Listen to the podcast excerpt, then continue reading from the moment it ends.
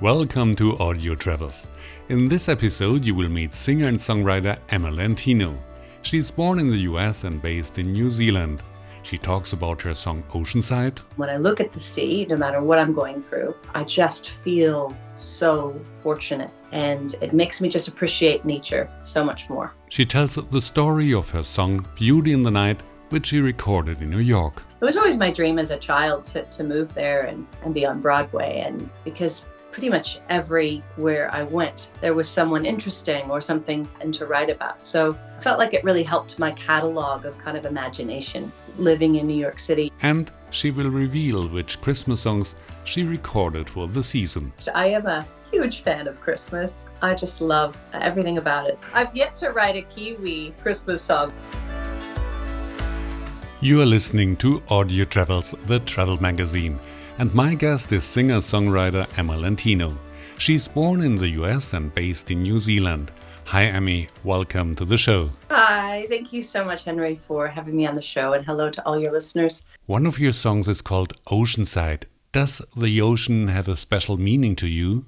The ocean has always been a place of, of healing for both myself and my family, but it also was a treat to be able to travel to the beach. Growing up in Oregon, you know, um, we didn't live near the near the sea. We were about 45 minutes to an hour away, and you know when we were able to go, it was really a spectacular day. You know, my brother and I would jump up and down when my parents said that we were driving to the Oregon coast, and so I just remember that those kind of feelings of excitement and peace, and I always knew it was a privilege to be there, and I think that now as an adult and being able to see the ocean you know, so much more, it still brings that same blessing to my life and my soul. And when I look at the sea, no matter what I'm going through, uh, I just feel so fortunate.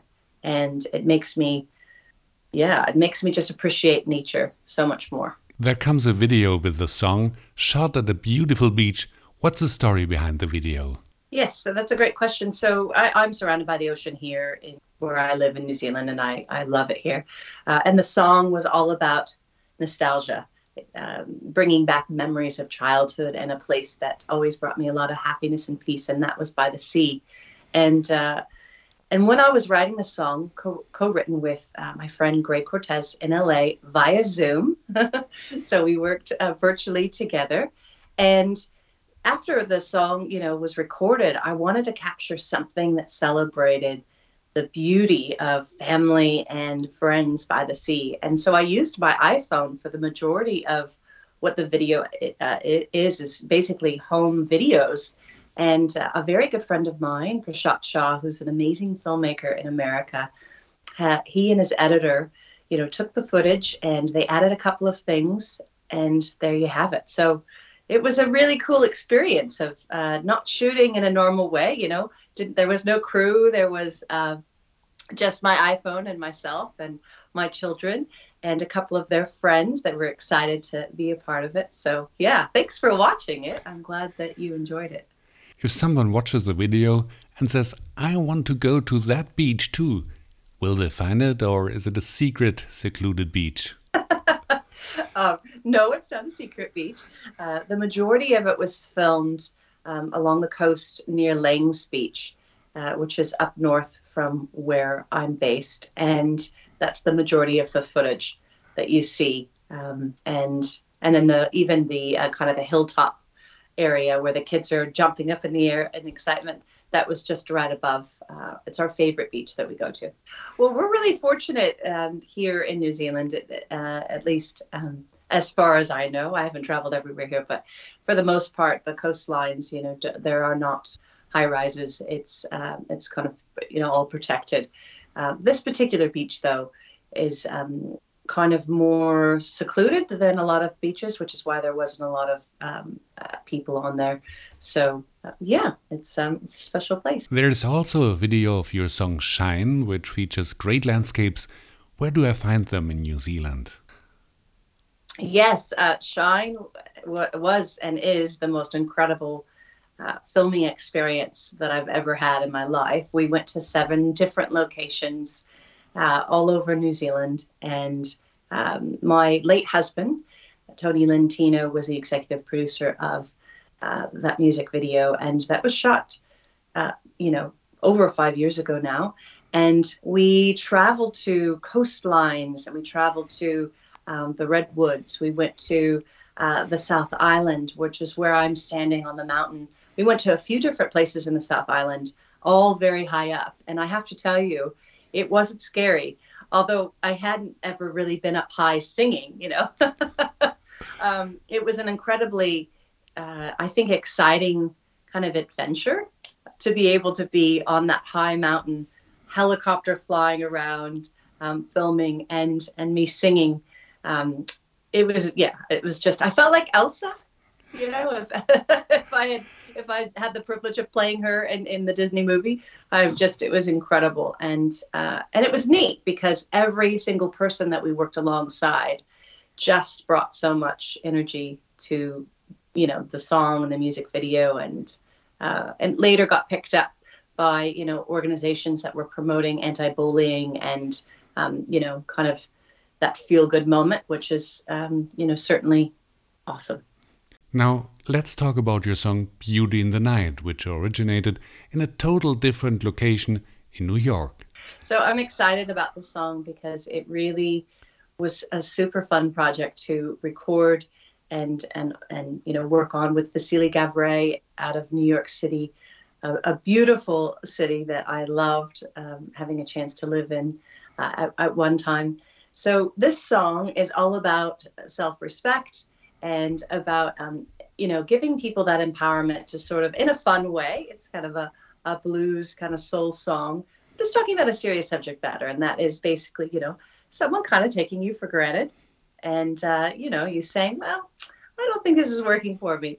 And i think that you know looking back uh, you know writing the lyrics it's quite funny to me because i think that it probably has taken on a new meeting in the last um, little while of you know just sharing music, and uh, it's it's really a privilege. Vasily and I are really happy that it's out there in the world. It was part of a, an EP that uh, you know two of the songs got picked up. One from uh, it's called "Shake It Off," which is another song coming out, and that was picked up by Victoria's Secret for uh, their commercial and uh, and then "Do You Have a Girlfriend" was another song that got picked up by um, a record label and uh, reproduced multiple times with DJs around the world, kind of remixing it. And then we have Beauty in the Night, and we never pushed the song, and so we never really released it. And so we were like, let's do it now. So yeah, excited, lovely to hear that um, you enjoyed it, and it means a lot, Henry. Thank you. Did New York inspire you too when you lived there? Hundred percent. It was always my dream as a child to to move there and and be on Broadway, and and so I think there is a, a magic that the city brings. You know, so many creative people.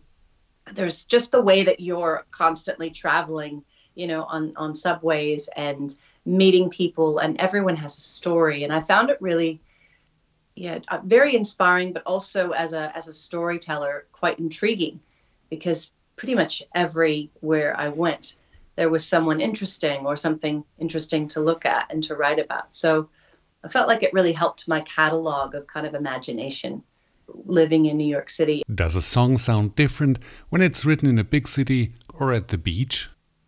Yes, that's a great question. And I don't think I've ever really categorized it like that. But yes, I think this particular song is more urban sounding. And uh, certainly, you know, um, how it, the writing process, everything was different because I was you know, in New York. And I think it, it is very different than, you know, taking my guitar down to the sea and, and playing songs. You know, even the melody um, was a little bit more relaxed by the sea than um, than being in that urban environment. And uh, and they used to we used to call it the concrete jungle. I mean, it probably is still people refer to it that way, um, not in a derogatory way at all, but just um, you know we were we sort of thought we were in our own country living in new york you know to be honest it just um it fulfilled us in so many different ways um yeah i miss it sometimes a totally different genre are Christmas songs. You recorded, for example, Last Christmas by Wham. Now you release four new Christmas songs. Are you a big fan of Christmas? well, first of all, you are correct. I am a huge fan of Christmas. I just love everything about it. And, you know, the saying of, you know, singing Christmas carols all year round, you know, uh, not probably not openly, but I, I do tend to sing, uh, you know, Christmas songs, uh, even off season.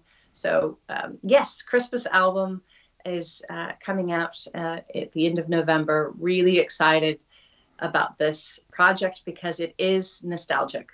I love, uh, you know, I love even the era of, of you know moments when I, I wasn't even in existence. So I love the 50s and the 60s and the 70s, and uh, I love um, the voices of that time.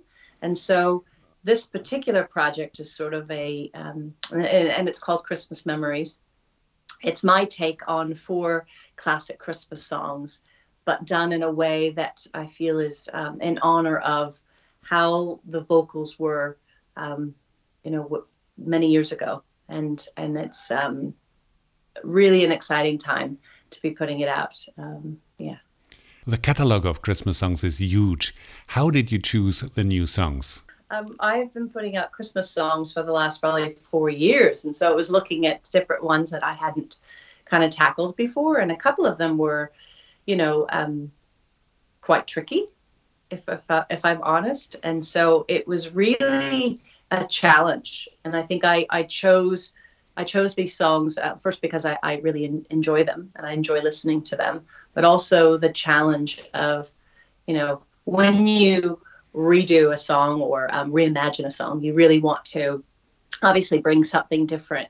Otherwise, don't do it at all, type of thing. So that's how I, I think of it. So I was like, ooh, this is this is good. What am going to do to this song? So it was great working with Dan, uh, Dan Antonovich. He, he's the producer of these songs, and he really knows my voice. So I love how um, he kind of brought that I don't even that kind of smoky country bluesy sound to all the songs. So, um, yeah, Christmas memories. Can you reveal which songs you recorded? Yes. So, Silent Night and uh, Jingle Bells. Little little different take on Jingle Bells. A little sneak sneak comment there. And uh, um, I saw Mommy uh, kissing Santa Claus and Go Tell It on the Mountain. Good choice. Will you play them under your Christmas tree?